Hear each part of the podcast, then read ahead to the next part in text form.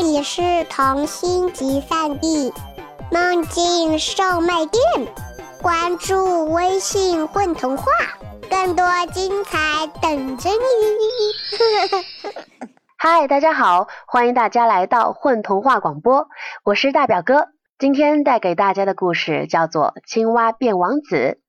注意了，是青蛙变王子。从前有个巫婆，一个脾气很坏的巫婆。她住在一间黑漆漆的小屋里。屋后有个小池塘，池塘里满是小蝌蚪。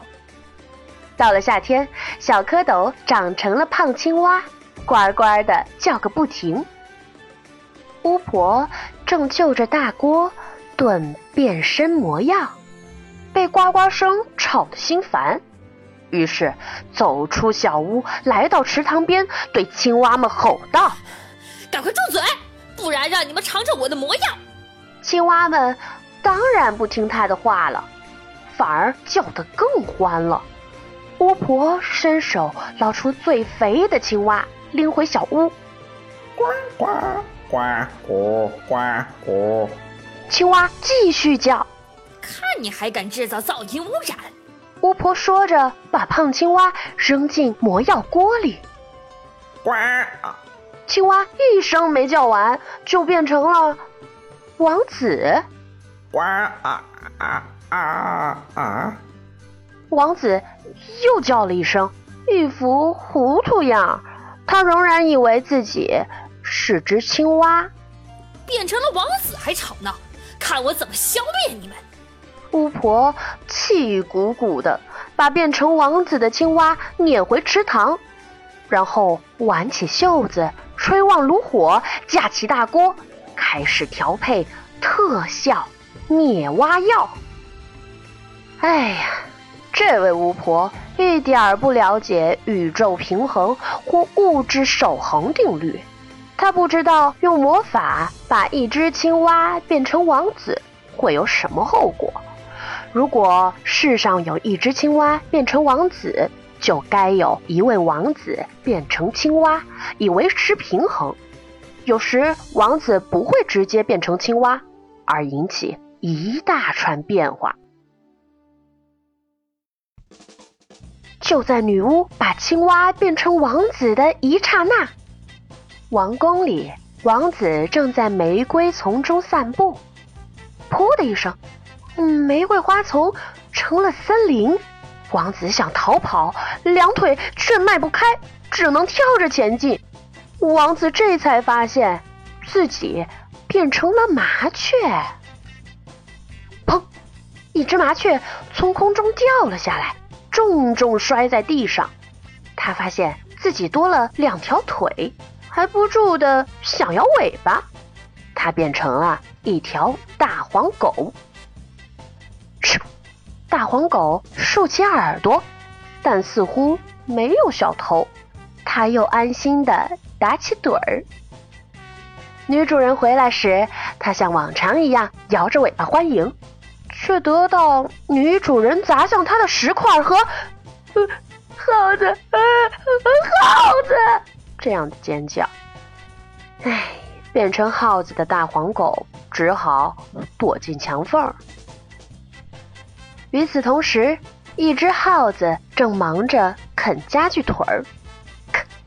耗子发现自己牙不好使了，舌头倒是比以前灵活。它变成了一只青蛙。变化完成了，宇宙平衡得以维持。